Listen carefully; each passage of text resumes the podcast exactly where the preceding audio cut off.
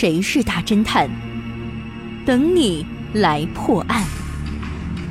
上山微电台娱乐出品。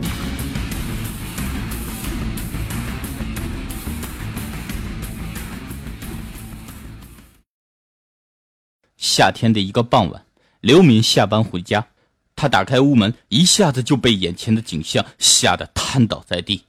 她的丈夫沙涛死在了客厅里。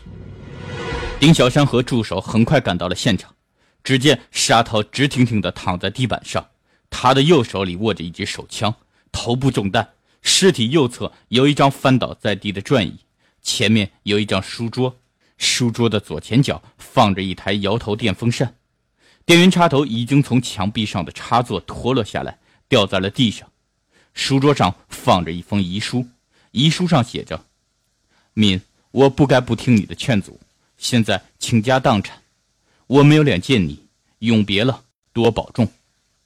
丁小山问刘敏：“这是你丈夫写的吗？”刘敏流着泪回答说：“是他写的，我认得出来。原来沙涛是一位作家，两年前开始炒股，刘敏竭力反对，沙涛就一意孤行，结果赔光了家里的整整三十万元积蓄。”丁小山问：“这电扇你们平时不用吗？”